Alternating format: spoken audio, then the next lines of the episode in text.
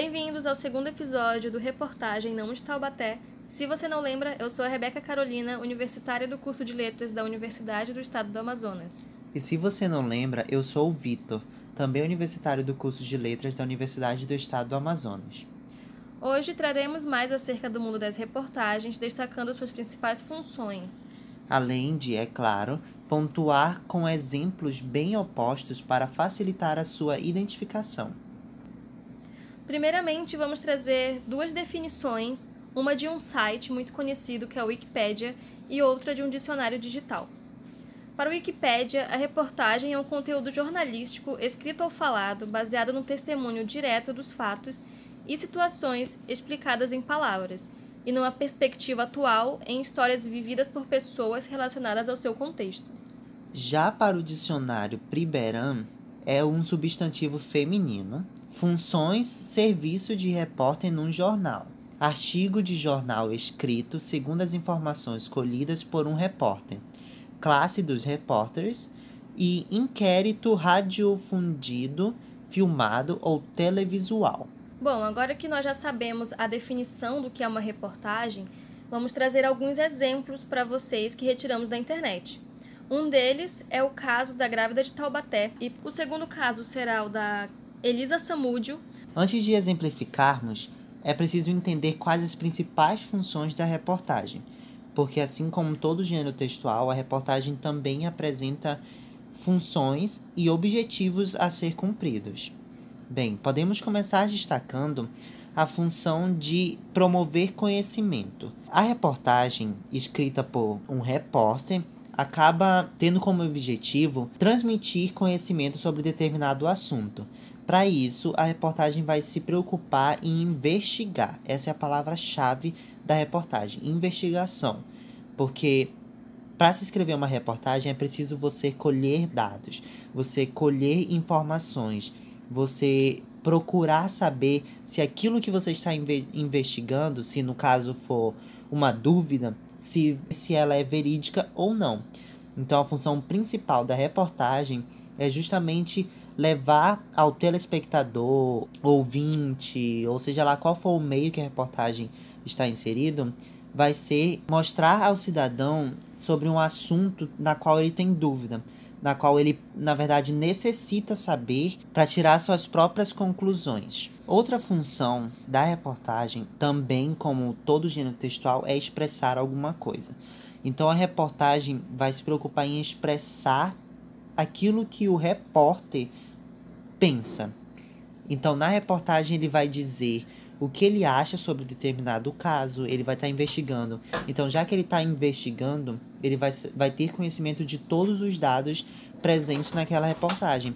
Então, a partir desses dados, ele vai fazer a própria interpretação dele e expor na reportagem em si. E com isso, ele vai, além de expressar a sua ideia, ele vai traçar uma linha cronológica dos fatos. Então ele não vai só jogar ali as informações e deixar com que o leitor faça sua própria linha do tempo. Ele vai colocar ali de forma organizada e sistemática, assim como todos os gêneros textuais. Então ele vai traçar essa linha cronológica de fatos para levar ao leitor a uma determinada interpretação. Agora que vocês já entendem a função da reportagem, nós iremos para a exemplificação com a Rebeca. Isso mesmo. É, como o Vitor falou, né, o, o repórter ele tem essa ideia de trazer informações acerca de um caso, né? Ele é um investigador. Um caso muito famoso que nós vamos trazer é o da grávida de Taubaté. A grávida de Taubaté começou enganando as pessoas ao seu redor, dizendo que ela tinha uma gravidez de quadrigêmeas, né? Que estava nos meses finais já da gravidez e tudo mais. E o que mais causou espanto nas pessoas, né, já que uma gravidez de quadrigêmeas de forma natural já é rara, era o tamanho da barriga dela, porque era uma forma muito satírica até de uma gravidez, sabe? Parecia uma barriga falsa de, de bolo, de bexiga, de qualquer coisa. Não parecia uma barriga real para quem via então, justamente, o fato que fez ela ficar famosa com essa notícia foi o mesmo que fez ela ser desmentida em rede nacional. quando todo mundo já estava se sentindo sensibilizado pela história dela, né? Porque ela era uma pedagoga, não tinha condições financeiras de, de cuidar de quatro crianças, principalmente porque ela já tinha um outro filho, então seriam cinco crianças em casa. As pessoas se sensibilizaram, doaram fraldas, doaram mantimentos tudo mais. Então ela resolveu ir num quadro de televisão que se chama O Hoje em Dia. E chegando lá, havia uma repórter formada, que era apresentadora desse programa, e só de olhar para a barriga dela, ela já se sentiu contrariada na versão da moça. Essa apresentadora, ela começou a duvidar né, da veracidade da, da história da Maria Verônica e ela pediu para um amigo dela, jornalista, que seguisse ela de volta para casa. Aí você já vem, há uma investigação, né? Porque um jornalista, apesar dele ter dúvidas sobre uma determinada história, ele não pode simplesmente acusar, porque acusar por acusar não é uma reportagem. Ela precisou pedir que um outro jornalista a seguisse, é, pegasse os exames e fosse um médico especializado e então descobrissem que os exames da gravidez dela não eram reais, que eram exames que ela havia pego na internet, era de apenas uma criança, aparentemente, então assim, eram imagens replicadas, sabe, muito mal feito. Coisas que ao olho nu você não percebe, mas se você faz uma investigação, faz essa cronologia dos fatos e pesquisa, é algo que você pode facilmente refutar. Um exemplo de uma manchete né, que saiu nos jornais sobre o caso é o seguinte: Exclusivo. Veja o passo a passo de como foi desmontada a farsa da super grávida. Então, aí você já tira, né? Nessa, só nessa manchete você já tem um panorama básico do que vai ser lido nessa reportagem. Porque o que vai ser lido? Como foi desmontada a farsa da super grávida. E o que ele vai te mostrar? O passo a passo, justamente para mostrar que não foi algo tirado da cabeça da, dos repórteres. Viemos para a notícia em si. A história da mulher, que ficou conhecida como a supergrávida, despertou a curiosidade do país inteiro. Justamente por ser um caso excepcional, né, movimentou toda uma comunidade. Então, assim, ela foi uma personagem, né, digamos assim, nessa história, que ela conseguiu enganar realmente várias pessoas. Acusada até de estelionato, porque ela enganou as pessoas é, usando a boa fé do, dos cidadãos para conseguir uma vantagem em cima de, digamos, de outras pessoas que precisariam mais do que ela. Nesse exemplo que a Rebeca acabou de falar, a gente pode perceber na própria história como funciona uma reportagem. É a partir do repórter se deslocar, duvidar de certas informações que ele vai atrás de procurar saber se é verídico ou não. Outro exemplo que podemos dar é o caso da Elisa Samúdio.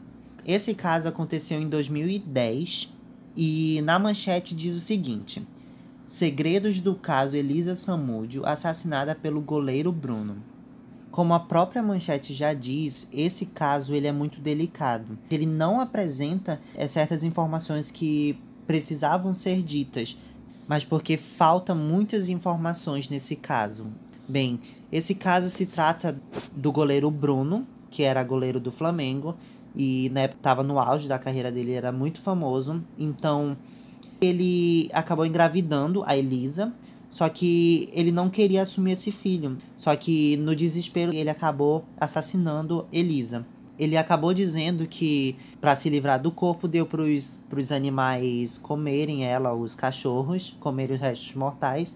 Tanto que na época gerou até uma polêmica porque os cachorros foram foram sacrificados. Depois tudo isso foi desmentido. Ele desmentiu muita coisa, omitiu muita coisa da polícia e até hoje o, o corpo dela continua desaparecido. E o que gerou toda essa comoção, todo esse esse grande impacto que o caso teve foi justamente por ter sido cometido por um famoso. Um homem famoso no meio esportivo, muita coisa ali foi deixada de lado. Então a gente trouxe esse caso para ver que a reportagem ela vai se tratar em mostrar os fatos que tem para ser investigado. A reportagem não precisa ter um caso fechado, é porque na reportagem vai justamente em ver os fatos e informações que a gente tem, vai organizar, como já foi dito, de forma cronológica, tentar através de suposições ou as próprias opiniões do repórter tentar ver o que aconteceu ali. E esse caso só foi descoberto porque o primo, que foi um dos cúmplices do Bruno, ficou com remorso e decidiu contar para a polícia o que tinha acontecido. Então, se não fosse esse primo, talvez a gente nunca tivesse uma ligação direta com o jogador. Porque, como ele fez tudo muito bem pensado, tanto que até hoje o corpo dela não foi encontrado, se não fosse esse primo, até hoje não teria ligação nenhuma e talvez a gente nem soubesse que a Elisa tivesse sido assassinada.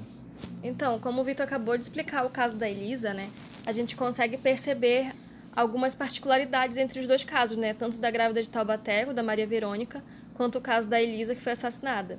São dois casos que têm a sua importância, né, porque o da Maria Verônica foi um caso de estelionato, né, ou seja, ela enganou pessoas para ter uma vantagem.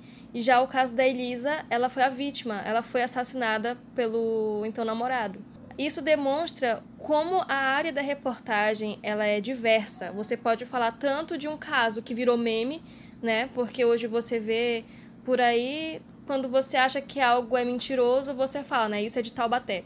Tanto que isso dá o nome do nosso podcast justamente para fazer essa brincadeira, né? De que aqui você vai aprender algo, você vai aprender a, a entender o que é falso e o que é real. E tem o caso da Elisa, porque se você tira brincadeira com um caso desse, é, é um pouco problemático, porque é um assassinato, né? Tanto a pessoa que morreu quanto a criança que perdeu a mãe. E nos dois casos, os repórteres, eles dão as suas versões sobre os fatos. Então a gente vai deixar linkado para vocês essas reportagens para vocês lerem, se informarem melhor, mas você vai verificar que nos dois casos, por exemplo, o da grávida de Taubaté, que foi a Cris Flores que meio que desmascarou né, a farsa, ela teve uma função mais assim de, de duvidar mesmo, de, de ficar instigada com a, aquela coisa mais caricata e foi atrás e pediu para alguém investigar para ela. E já no caso da Elisa Samúdio, que era essa reportagem em específico, ele faz várias referências a detetives, né? Então daí você tira um detetive, ele faz o quê? Ele investiga, ele pesquisa, ele organiza os seus pensamentos e tudo mais. É importante a gente não confundir o detetive e o repórter, porque o detetive ele vai simplesmente apurar os fatos e atrás de informações e vai ficar com ele mesmo, ele vai tentar solucionar o caso.